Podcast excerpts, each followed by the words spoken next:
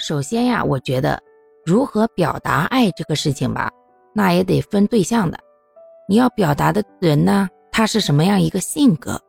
这个是很大的一个关键点。如果说他不喜欢你那样浓烈的表达方式，你一天到晚的夸张的不得了的甜言蜜语，哎呦，妈妈我最爱你啦，妈妈你今天辛苦啦，那他可能很讨厌，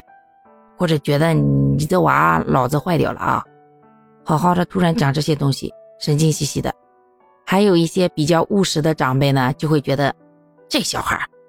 净会油嘴滑舌的，实在的事儿一点没有，都不知道来帮我洗个碗、拖个地的，对不对呀？当然也不排除他有的长辈他就喜欢你这样跟他讲嘛，只要给他说一点好听的，夸一夸，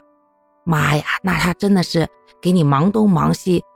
做的累死累活的，都保证没有二话的。毕竟每个人。个体差异挺大嘛，所以啊，这第一点，咱们要表达的时候啊，那就要投其所好，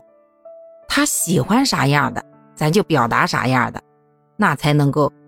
精准投放嘛，精准投放才能达到最大化的效果嘛，对不？不然要因为两个人之间的误差造成了很大的矛盾的话，那岂不得不偿失了？甚至弄巧成拙，你一心一意想表达你自己。对父母的感激啊，对他们的爱意，结果整成了最后，这啥败家玩意儿啊？这谁家破孩子？这搞成这样子，你说说，甚至有的脾气暴躁的，弄到最后还吵一架，那就没意思了嘛。